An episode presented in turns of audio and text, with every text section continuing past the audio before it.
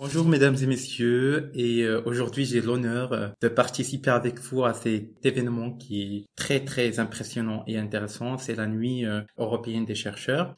Donc je commence par me présenter, je m'appelle Mohamed Nour Azoga, je suis doctorant en troisième année avec l'école des mines de Saint-Étienne et en collaboration avec l'ENIF, École nationale des ingénieurs de Saint-Étienne et notamment l'Institut national de recherche et sécurité basé sur Paris, euh, à Paris et à Nancy pour euh, la prévention des maladies professionnelles et les accidents de travail.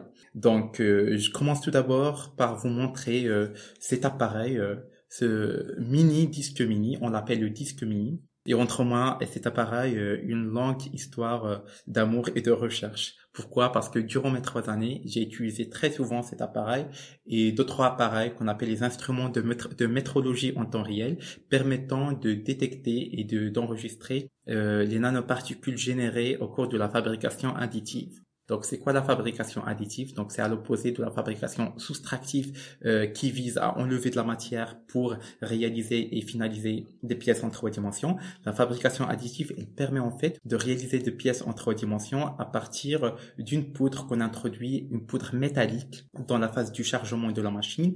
Donc, euh, pour produire des pièces avec euh, avec un détail très perfectionné, on va dire. Mais le problème, c'est que au cours de la fabrication, on a une génération remarquable de des, aérosols ou bien des nanoparticules de la machine dans le local de fabrication. Et ces, euh, ces aérosols, ils restent suspendus dans l'environnement.